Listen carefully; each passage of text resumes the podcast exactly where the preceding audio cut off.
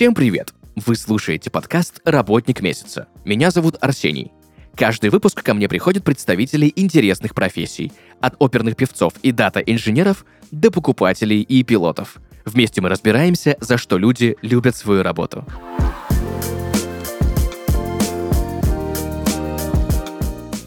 Друзья, и сегодня в подкасте «Работник месяца» российская артистка цирка, укротительница, дрессировщица, заслуженная артистка России Карина Багдасарова. Карина, привет! Привет. Спасибо большое, что согласилась сегодня прийти к нам в подкаст, рассказать про свою уникальную профессию, да, наверное, даже не профессию, а образ жизни. У меня к тебе огромное количество вопросов как к артисту цирка.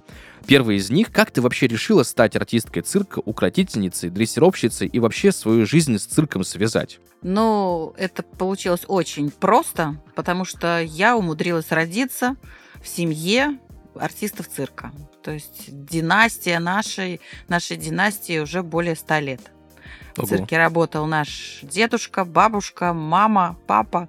И вот сейчас вот работаем мы с братом. Так что мы третье поколение, наши дети четвертое. Вот. И поскольку я родилась э, в семье дрессировщика диких зверей, наш папа народный артист России Михаил Багдасаров. Уникальный был, потрясающий э, мастер своего дела. Лучший работник не месяца, а лучший работник, я думаю, вообще по жизни. И э, как только я родилась, первым же первой же мыслью у моего папы было так, что я буду вторая Маргарита Назарова. Почему Маргарита Назарова? Потому что вы знаете наверняка, кто это такая. Конечно. Просто хочу э, напомнить, что это э, актриса, дрессировщица, великая женщина своего времени, которая снималась в фильме «Полосатый рейс». И в свое время папа более 10 лет у нее э, стажировался, работал, он был ее правой рукой, он был дрессировщиком у нее, принимал участие во многих фильмах, в которых снимались ее животные. И, конечно же, когда только я родилась, у папы возникла мысль, что вот из меня надо тоже сделать непременно дрессировщицу, вторую Маргариту Назарову. Но насколько я получилась вторая Маргарита Назарова, я не знаю. Карина Багдасарова первая, я получилась. Было такое в детстве, да, когда одноклассникам дарили котят, ну, кошечек, да, а тебе папа тигра подарил? Нет, мне папа тигров не дарил, и дома у нас э, практически никогда не было животных, потому что даже таких, как там собачки, хомячки, и там кошечки и так далее. Единственное, что происходило, это когда у нас появлялись маленькие тигрята, малыши совсем малюсенькие, то, естественно, что выкармливать и ставить на твердые лапы их приходилось дома. И поэтому вот этот вот круговорот э, котов, диких котов в природе был постоянным. То какие-то маленькие леопардики, то маленькие львенки, то маленькие тигренки. Вот это вот все, все, все, вот это вот э, сейчас-то кажется, это милота, а когда мы были маленькие, это совсем было не мило, потому что они были жутко царапучие, и в размере, если со- со- соразмерность такую провести, маленький ребенок, маленький тигренок, большой человек, большой тигр, да, то есть они все равно для нас были страшные большие звери, и они царапались и кусались, вот, и в любом случае приходилось вот так вот с ними существовать, но было прикольно. Быть артистом в цирке — это призвание на всю жизнь? Да, да, очень мало кто уходит э, по какой-то своей собствен... по какому-то своему собственному желанию уходит из цирка. То есть это э, такой волшебный круг э, диаметром 13 метров, манеж цирка 13 метров, и вот из этого магического круга вырваться практически невозможно. Как только ты появляешься, рождаешься ты в семье у династийных артистов, либо ты приходишь какими-то путями в цирк, то э, ты уже оттуда не выберешься. Не в, даже, даже не в качестве артиста, даже в качестве работника, э, потому что, ну, артист это одно, а ведь для того, чтобы случилось красивое представление, за манежем находится большое количество профессионалов и специалистов, которые сопровождают это представление. Вот, и поэтому все, всех засасывает, так скажем, это болото. Вот, ну, да. Как вообще учатся быть артистом цирка, да, если с династией понятно, что можно какие-то навыки приобретать у старшего поколения, но все-таки нужно ли получать высшее образование, поступать там, например, в цирковое училище, либо в театральное, либо еще какие-то компетенции приобретать именно в высших учебных заведениях? Ну, смотрите, а, значит, для того, чтобы стать артистом цирка, смотря какого жанра, да, мы сейчас будем говорить о дрессуре. Все-таки не Мгм. будем говорить э, там об акробатике, эквилибристике и так далее, поскольку у нас не так много времени. Вот. А про дрессуру я вам скажу, что практически нигде нельзя научиться быть дрессировщиком. Нет ни одного учебного заведения, которое э, обучает э, и делает э, дрессировщика, дает какую-то там корочку, вот ты получил диплом, там, что ты являешься дипломированным дрессировщиком. Нет. Здесь только практика, опыт, стажировка у профессионалов. Вот как у нашего папы получилось. А, Получилось так, что он стажировался и, и обучался всем навыкам а, у Маргариты Петровны Назаровой и у ее мужа Константиновского. И таким же образом мы с Артуром, с моим братом, у- переняли у папы все секреты и все, э, всю технику и весь стиль дрессуры у нашего отца. То есть здесь получается это только вот из уст в уста, из поколения в поколение, вот просто-просто так передается, потому что невозможно по книжкам, так же как по книжкам нельзя научиться, там, я не знаю, а, оперировать без практики, да, там хорошим хирургом ты не станешь, если ты не будешь э, э, практиковать. Точно так же и здесь, да, ты можешь начитаться в теории всего-всего, а на самом деле ничего у тебя не получится, потому что когда ты входишь в клетку к тиграм или к, ди- ну, к любым диким животным, или же просто в манеж, то тут включаются совершенно другие э, моменты, и э, приходится уже э, какие-то находить в себе эмоции, э, как-то вот уже по-другому реагировать, не так, как в книжке было написано, да, то есть нет специальных каких-то инструкций, как отдрессировать тигра. Вот. А для того, чтобы, в принципе, стать цирковым артистом, да, конечно же, существует у нас э, цирковое училище, есть очень много э, всяких разных профессиональных школ, студий, где дети с удовольствием с самого маленького возраста начинают заниматься цирковым искусством, и многие из них, и в том числе так мой муж стал артистом цирка Никулина, потому что он э, был э, в цирковой студии с детства, где-то с 10 лет, а потом настолько стал профессиональным артистом, что вот его пригласили работать в цирк Никулин. То есть это все возможно, это все реально, прекрасно. Чаще всего из спорта еще приходят к нам артисты, потому как спорт, акробатика, это тоже все очень близко. Я не первый раз слышу, что артисты цирка часто это представители целых династий. Вопросы у меня по этому поводу два, а может быть даже и больше. Во-первых, почему так происходит? Во-вторых, э, проще ли династийному артисту как-то пробиться в цирке, да? И есть ли между династиями какая-то, знаешь, ну, конкуренция, противостояние, да, ну, вот есть там династия дрессировщиков, вот одна, есть династия дрессировщиков другая, и вот кто постоянно лучше выясняет, кто там какие-то моменты. Есть ли такое? Так, вопросов на самом деле не один, не два получилось, а целый ворох.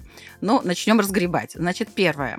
А, династийным артистом быть непросто. Непросто, потому что твои родители задают тебе большую высокую планку, и уже вот эта вот э, честь фамилии ты должен пронести, да, и вот во всяком случае у нас так с Артуром было, что мы не имели права ни на какие погрешности потому что папа был всегда руководителем коллектива, руководителем программы, и естественно, что с нас э, сдирали семь шкур для того, чтобы мы были самыми-самыми лучшими. И мы не могли подвести своего отца даже, даже просто вне рабочее время как-то себя по-другому вести, чтобы никто никогда не смог ему нами ткнуть э, и сказать, а вот посмотри-ка на своих детей, как они себя ведут, почему мы должны себя вести по-другому. Поэтому вот это вот э, честь фамилии мы несем до сих пор. Иногда это жутко надоедает, иногда очень хочется быть какой-нибудь плохой девочкой, послать все к чертям собачьим, но поскольку ты уже так воспитана, что ты, вот видишь, я даже сижу такая примерная, ручки сложила.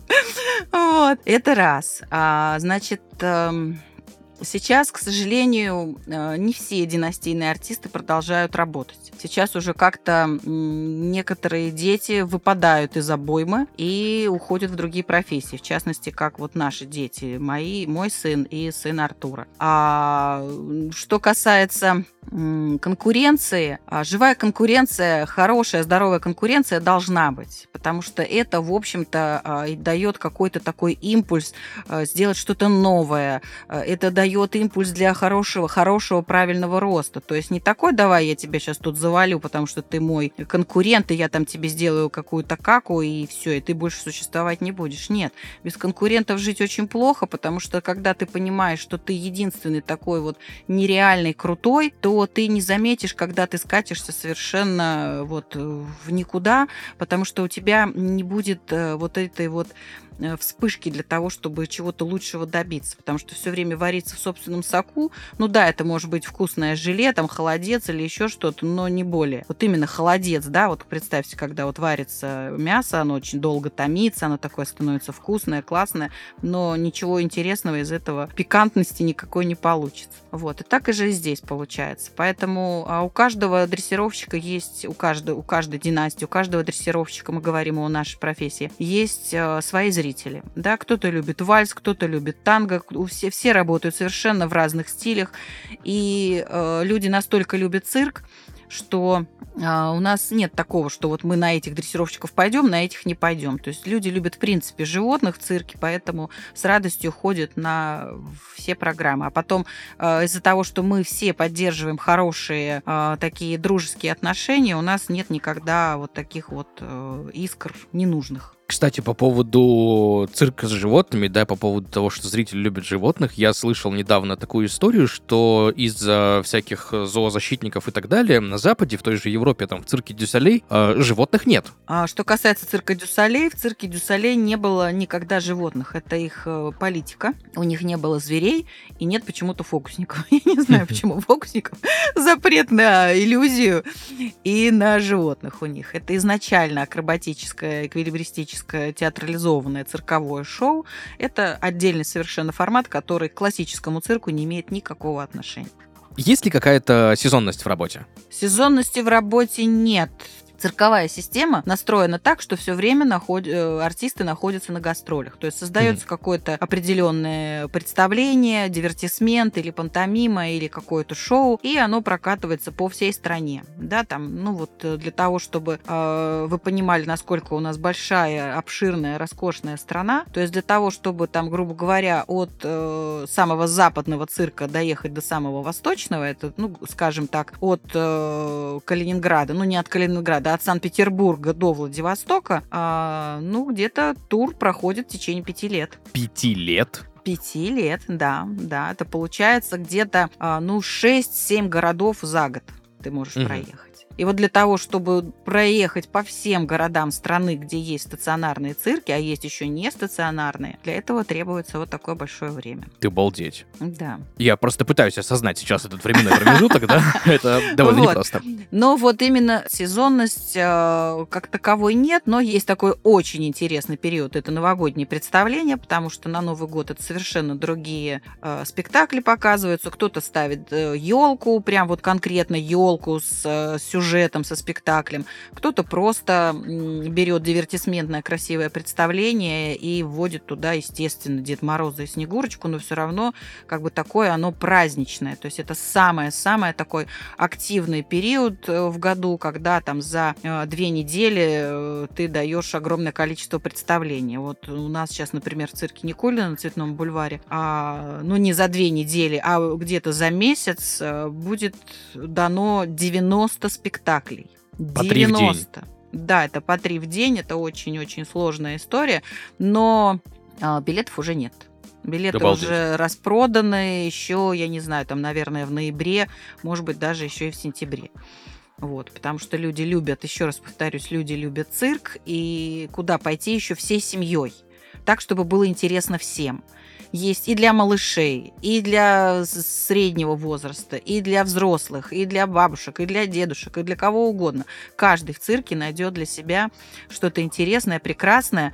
Мы вот сейчас недавно были на гастролях в Казани с братом, И меня удивило то, что туда совсем мелких детенышей приносят. Вот таких вот крошечных.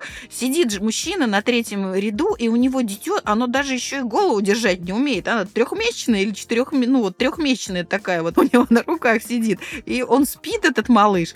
А вся семья, вот они сидят, они захотели прийти в цирк, и они вот с такой радостью сидят, все смотрят это представление. А дитё спит под музыку.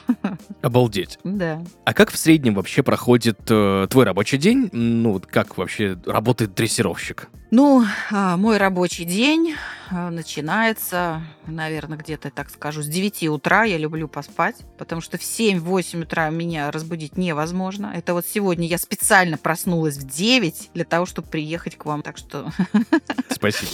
понимаете, да, какие жертвы мне пришлось. А еще ж надо было лицо заслуженной артистки надеть, чтобы это все было красиво. Я уже ученая такая дамочка, поэтому я вот решила с лицом прийти. Да. Вот. И Утро начинается с 9 утра, естественно, э, происходит, я сразу же звоню, у нас есть, э, с нами ездит наш дядя, который, э, ему уже очень много лет, он следит за нашими животными, и когда мы находимся, то есть я сейчас, мы с Артуром сейчас находимся в Москве, а наши животные сейчас находятся в Ижевске, потому что мы там будем начинать свои елочные представления. Вот, и мы на несколько дней приехали в Москву, потому что нужно делать еще какие-то свои параллельные дела, которые, ну, тоже цирковые, да, но какие-то немножко отстраненные от именно дрессуры. Вот. И, ну, я расскажу день дрессировщика, да, когда вот я нахожусь в цирке рядом со своими животными. Первым делом я звоню своему дяде, спрашиваю, как прошла ночь, как все, все ли пописали, попили, все ли у них хорошо, не у людей, а у животных, я имею в виду. Вот. А получив положительный, дай бог, каждый раз получать положительный ответ, все, начинаются какие-то свои домашние дела, естественно, подготовка, там, обзвон всяких разных дел интересных. И где-то, а, не где-то, а в 12 часов дня у нас с Артуром начинается репетиция. Вот. Мы идем в цирк, уже к этому времени животные подготовлены, уже они из вольеров переведены в транспортировочные клетки, которые, ну, из вольера их доставляют к манежу, да, то есть они пешком не ходят до манежа. Вот. И там начинается репетиция. Репетиция происходит три раза в неделю, а в зависимости от э, количества представлений и дней, когда идет именно непосредственно работа в манеже на зрителе. То есть, если это где-то проходит э, три или четыре раза в неделю идут представления, то, соответственно, репетиции меньше, да, то есть, чтобы их не перегружать, потому что они, у нас работа очень активная, они все прыгают, они все очень активно двигаются во время представления, танцуют вместе с нами танго, вот. И вот, в общем-то, э, репети... когда происходят репетиции, они проходят э, три часа, и в это время, то есть у нас есть разные животные, которые есть и малыши, есть и молодняк, есть и средний возраст, и пожилые тигры уже есть, которые пенсионеры. Вот. И для них, для всех нужна какая-то тренировка, нагрузка. То есть молодняк репетирует новые трюки, старики порой даже кто-то лежит уже вышел и вышел просто пообщаться. А, активная рабочая группа, их нужно обязательно размять. То есть это так называемый фитнес для того, чтобы они всегда были в хорошей форме. То есть вот все время идет такое взаимодействие. Плюс ко всему, они, конечно же, после работы гуляют у себя в вольере для того, чтобы... Чаще всего они спят у себя в вольере, потому что они э, жутко ленивые, вот, энергосберегающие. Да, а так, если происходит представление, то когда идет уже э, представление, мы отработали. После представления э, их кормят. А этим занимается всегда мой брат. Он очень тщательно следит за тем, как, как и что, кому во время... Ну, смотрит за животными, кому какую порцию сегодня дать. Может быть, кому-то лакомства еще какого-то добавить, может быть, там кому-то э, чего-то другого, там кто-то хочет мясо, кто-то как, как в самолете, курица, рыба. Вот так же здесь, да? Ну вот он сам э, корректирует это питание, смотрит, кто, кому, кому что сегодня достанется. Ну и, конечно, все баюшки-баю, и каждый раз так вот происходит. Вот, конечно, есть и выходные дни. Сейчас они вообще в отпуске находятся, потому что вот две недели у нас перерыв, они кайфуют, ничего не делают. И вот с понедельника мы приедем в Ижевск, и они начнут уже подготавливаться к гастролям в городе Ижевске. Я так понимаю, что э, у тебя в основном из животных э, это тигры, да? Да, сейчас тигры. Только тигры. Как долго нужно дрессировать животное, чтобы можно было с ним выйти с номером на манеж? Ой, порой это есть разные животные, есть очень талантливые. Вот у нас есть один э, тигр, молодой, очень хороший. Он уже в два года вышел в манеж работать. То есть это такой нонсенс. Это знаешь, все равно, что в школу отвезти ребенка в 4 года. Да? То есть рано, но вот. А этот уже с двух лет работал. Обычно э, в среднем проходит до трех лет. До трех лет происходит обучение э, перед тем, как животное выйдет в манеж. Но я вам еще, наверное, открою такую большую тайну, что а, порой не столько сложно научить э, тигра трюку, потому что, в общем-то, а, у тигра не очень такой большой набор э, физических качеств, которые можно было бы использовать э, в дрессуре. Да? То есть ничего того, что они могут делать в природе, ты не научишь. Да? То есть, например, ты не можешь научить тигра стоять на передних лапах или делать кульбит через голову, как это делают мишки. Или там те же самые домашние кошки. То есть это достаточно такой, ну, как бы это мягкий зверь, но он не сгибаемый. Да, если он может делать переворотики, то это только пируэтики через бок.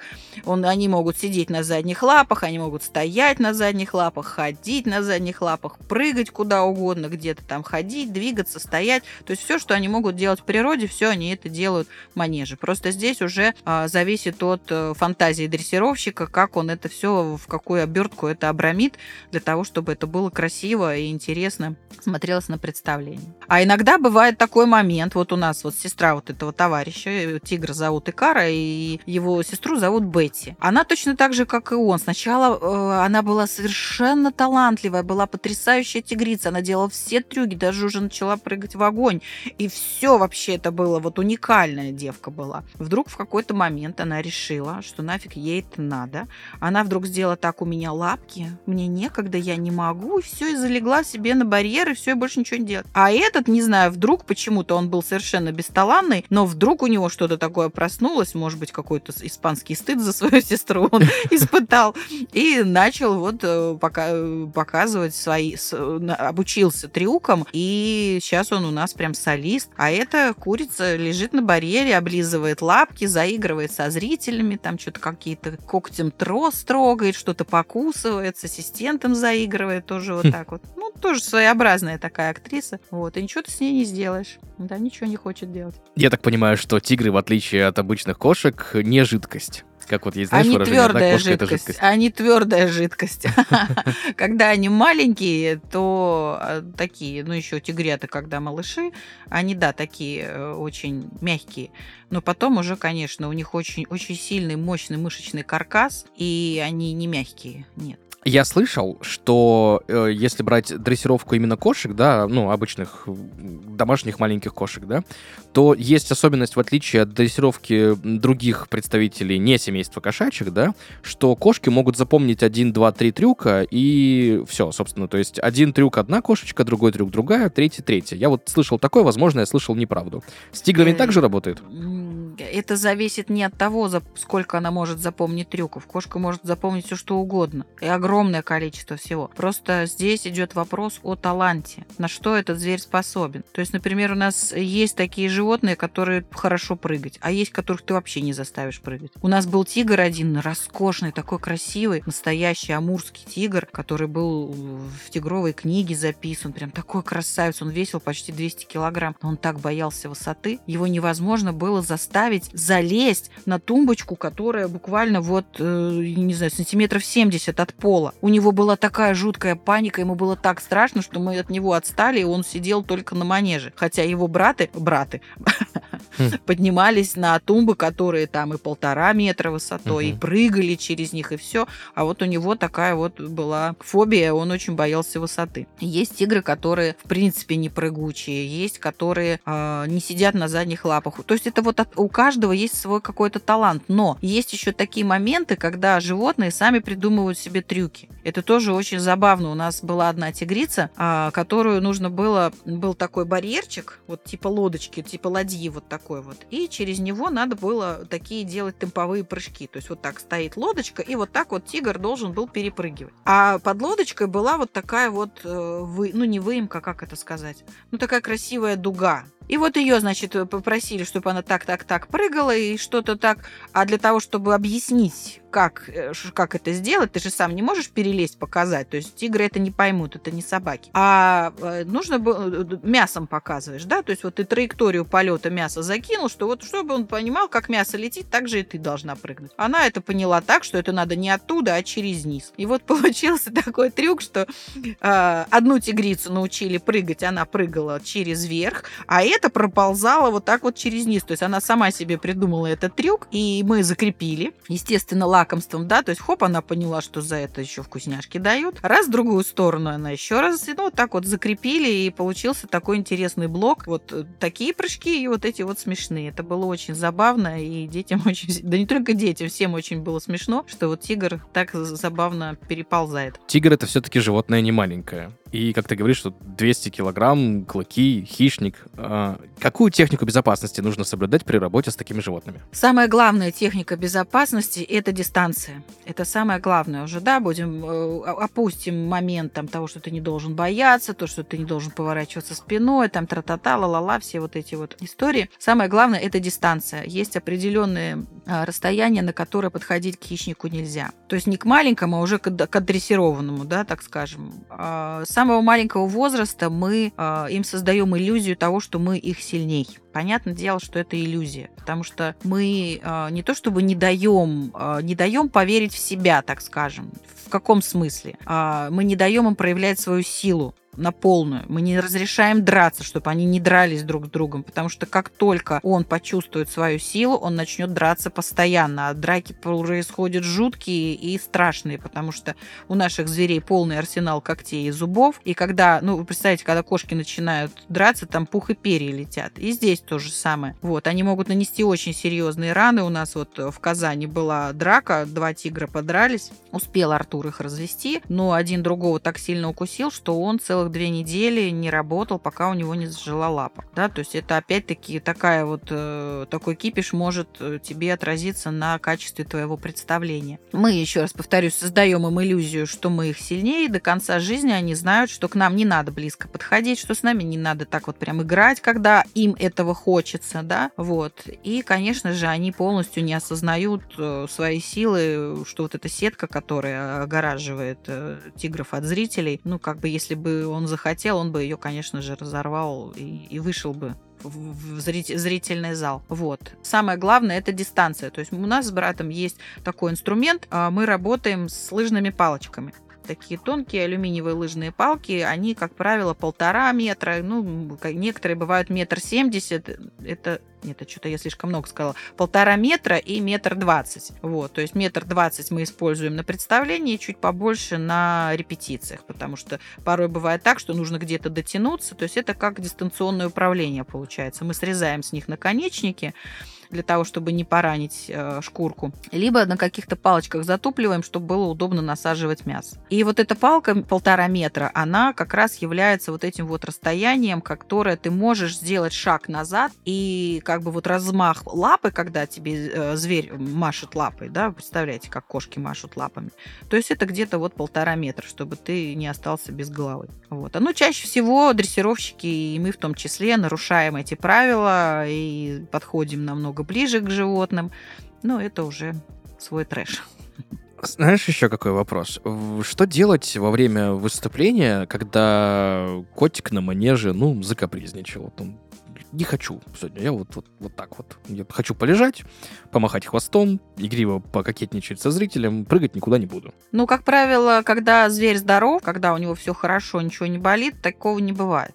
То есть они выходят на представление, и это для них игра. Им это нравится, потому что они играют, они друг перед другом выпендриваются, они ревнуют к, своим трюкам. У нас была однажды такая ситуация, что заболела, приболела тигрица, мы ее все равно выпустили в манеж, но не стали брать на ее сольный трюк.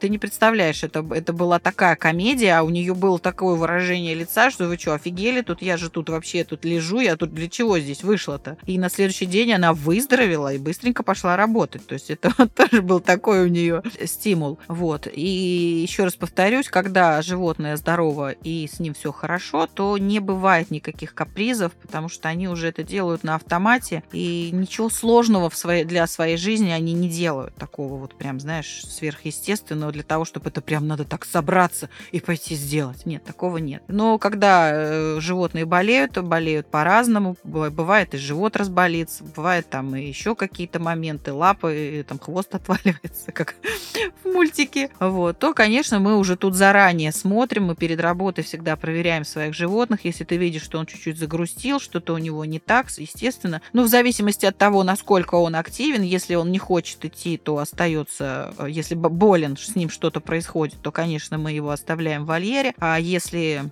так, э, ну, можно пойти, выйти и что-то поделать, то, конечно же. Но иногда бывают вот такие вот задвиги, как у нашей Бетти, которая решила, что больше она не артистка, что она просто звезда. Вот, и она вот ничего это не сделаешь. Никак не На репетиции делает, во время представления отказывается. Что в голове, ничего понять не может. Я так понимаю, что у тигров тоже есть династии. Да, есть. В нашем аттракционе есть династии. Да. У нас э, работает папа и два его сына.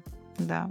И до этого тоже рождались малыши у нас, и мы же у себя их оставляли, и они же становились прекрасными артистами, тоже такие свои. Мы с Артуром становились крестными родителями. Да, и уже продолжение, продолжение идет, да, потому что, ну, свои животные, ты понимаешь, что рождаются от твоих хороших генетических зверей, и тут уже понятно, что будет хорошее потомство, которое будет и талантливое, и хорошее. Карина, есть у меня некоторое количество вопросов, которые я задаю каждому гостю нашего подкаста. Вот ну, для давай. тебя, в твоей профессии, да, что самое трудное? Для меня в моей профессии самое трудное это э, переживать уход своих партнеров. Когда э, они уходят за радугу, к сожалению, что век у них недолгий, да, тигры живут недолго, несмотря на то, что в цирке э, рядом с человеком э, животные живут намного дольше, чем в дикой природе, потому что тут нет естественного отбора, здесь нет агрессивной среды, тут тебе не надо бороться за жизнь, там с засухой, с наводнениями, с нехваткой э, еды, ты, ты здесь всегда накормлен обласкан и все с тобой в порядке, но все равно средняя продолжительность возраста это где-то 15-17 э, лет. Из расчета того, что э, тигры живут, ну это в умных книжках написано, что тигры живут до 25. В природе они никто до такого возраста не доживают. У нас в аттракционе были долгожители, которые жили 23 года и 25 лет. Вот. Но это уже так, они у нас просто э, лежали в вольере, просто, ну, уже старенькие, они совсем старенькие. Ну, как у собак, то есть у них вот такой же вот период. И поскольку вы уже поняли, наверное, из нашего с вами разговора, что э, это наши партнеры, это наши дети, это, ну, наша жизнь, наши животные. И когда э, кто-то из них умирает, это, конечно же, ну, вот как член семьи, да. Кто-то, когда э, умирает, это, конечно, самое тяжелое, что вообще бывает в моей жизни и не только в профессиональной, но и в обычной жизни. Это самое сложное. За что ты любишь свою работу? Ой, я люблю свою работу за то, что э, она меня радует. Она меня очень радует, и мне очень нравится. Во-первых, нравится работать со своими животными. Во-вторых, мне очень нравится выходить в манеж. Это не передать словами, это могут понять, наверное, только актеры, которые работают э, на сцене, либо танцуют на сцене, да, что такое общение с живой энергией, да, что такое общение со зрительным залом, когда ты выходишь, показываешь свое искусство, когда ты всего себя отдаешь без остатка, а потом на финальном комплименте в тебя начинает возвращаться вот эта вся энергия, и ты как это тебе прям колбасит все это обратно в тебя входит. Конечно, иногда входит и негатив, но э, по э, сравнению с тем, что какое э, большое количество потрясающих эмоций в тебя возвращается, это, конечно, не передать ничем, и наполниться такой энергией больше нигде нельзя. Конечно, там, может быть, где-то там аум, в каких-нибудь медитациях, да, это возможно, но вот такой вот живой энергии, спонтанной живой энергии ты нигде не получишь. Вот. И, конечно же, а, очень нравится работа еще тем, что а, ты даришь радость людям Это вот э, у нас у цирковых артистов вот этот просто девиз, да, из бременских музыкантов «Смех и радость мы приносим людям». Потому что когда ты видишь вот эти вот восхищенные лица э, зрителей, которые приходят, они восхищаются, они шокируются, они радуются и смеются, и ты понимаешь, что вот ты на какой-то, на эти вот два с половиной часа, пока идет представление, что люди полностью абстрагируются от каких-то своих проблем, от каких-то своих забот, печалей там и так далее. И они э, в это время наполняются наполняются радостью, счастьем, и какой-то праздник у них в душе происходит. А потом еще раз повторить, что в цирк приходят э, зрители разных возрастов. И когда там уже во взрослом возрасте люди говорят, ой, я так люблю цирк, потому что это вот мое лучшее воспоминание моего детства. И для меня это прям вот как подарок каждый раз, потому что ты понимаешь, что недаром ты рискуешь жизнью, недаром ты э, работаешь в такой сложной профессии, и что людям это нравится, и ты жизнь свою проживаешь не зря. Самый курьезный случай, который у тебя был во время выступления? Ой, самый курьезный случай, но такое нельзя, наверное, рассказывать. Ну, я не буду плохими словами говорить.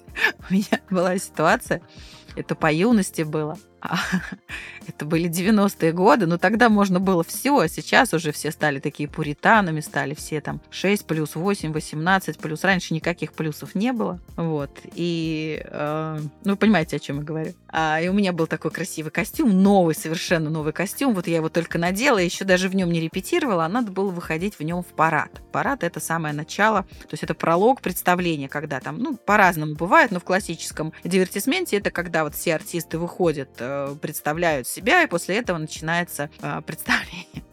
И у меня была ситуация такая, что я выхожу в манеж, у меня была такая красивая туника, здесь у меня был надет э, костюм и застегнут на один крючочек с одной стороны.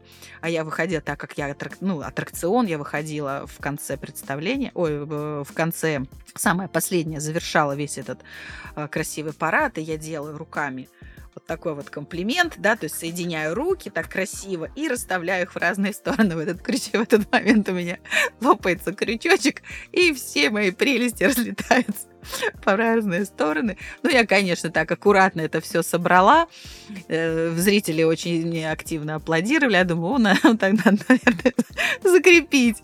Ну, конечно, потом я люлей огребла от папы очень больших, потому что, ну, как это так? Я вообще не проверила костюм, и, в общем, очень-очень сильно он меня ругал.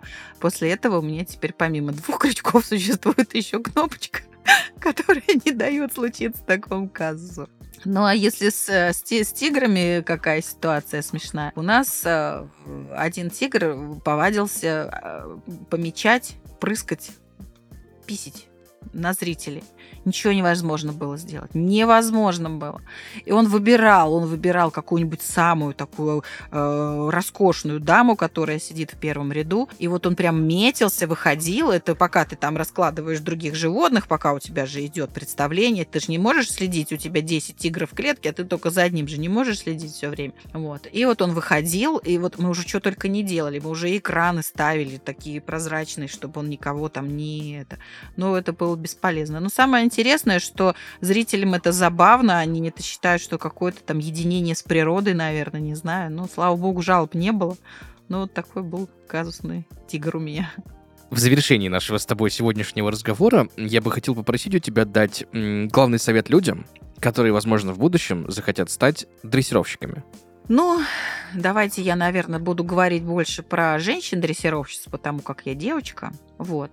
И я хочу сказать, что не надо хотеть становиться дрессировщицей, потому что это не женская работа. Вот вообще ни разу. Это очень страшная, опасная и не очень благотворно влияющая на женское здоровье профессия. Но момент такой, что э, если ты все-таки любишь э, этих диких животных, если ты любишь этих прекрасных зверей, будь то тигры, леопарды, львы там или еще кто-то, ну, диких кошек, то я всегда призываю к тому, что если вам нравятся эти роскошные звери, идите в ветеринарный институт. Потому что специалистов, которые лечат э, и знают именно болезни болезни диких кошек у нас в стране э, очень мало. Я вам покажу даже вот на руке, одной руке, даже не на двух, на одной руке, я вам не наберу пять специалистов, которые конкретно специализируются на болезнях диких кошек. И когда мне задают такие вопросы, я говорю, пожалуйста, идите в институт, учитесь, лечите этих прекрасных зверей, потому что, понятное дело, что в дикую природу ты не пойдешь, не будешь там отлавливать котов и их лечить, хотя существует, у меня есть э, очень хороший мой друг, он живет в Хабаровске, и его э, периодически вызывают, э, делают э,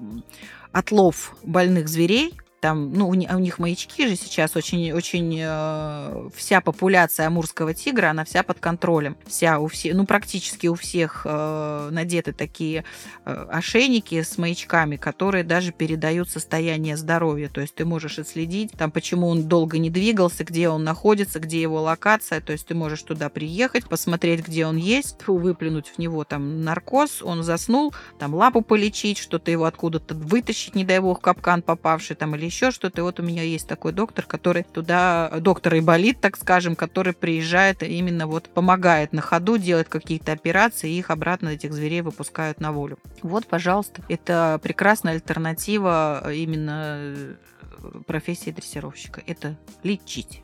Я не профессиональный врач, не профессиональный ветеринар, но поскольку я очень много лет, а в профессии я уже 35 лет, а, я сама делаю уколы, делаю какие-то маленькие там а, прививки, ой, не прививки, а какие-то манипуляции, там что-то, если нужно сделать, полечить зверя, то, конечно же, это все э, для профилактики, там даешь таблетки, витамины, уколы, прививки, все это, все это делаю сама. Вот. Ну, естественно, что когда случаются какие-то, бывают, что бывает, э, случаются опера... Э, серьезные операции, то здесь уже, конечно же, мы приглашаем наших специалистов, наших друзей-ветеринаров, которые нам помогают. Супер. Спасибо тебе большое за этот совет, за то, что пришла сегодня к нам в подкаст, рассказала про свою профессию, про да, образ, стиль жизни, наверное, уже по-другому это не назовешь. Да, да, это стиль жизни, согласна, да. Друзья, сегодня в подкасте «Работник месяца» Карина Багдасарова, российская артистка цирка, укротительница, дрессировщица, заслуженная артистка России. Карина, еще раз моя благодарность за сегодняшний диалог. Спасибо, было очень приятно поговорить рассказать. Ну, конечно же, об, об этой профессии я еще могу рассказывать и рассказывать. Так что, если есть какие-то вопросы, пишите в соцсети, пишите там, я не знаю, есть у вас э, там где-то какие-то комментарии или что-то. Я открыта для общения, пожалуйста, отвечу на любые ваши вопросы.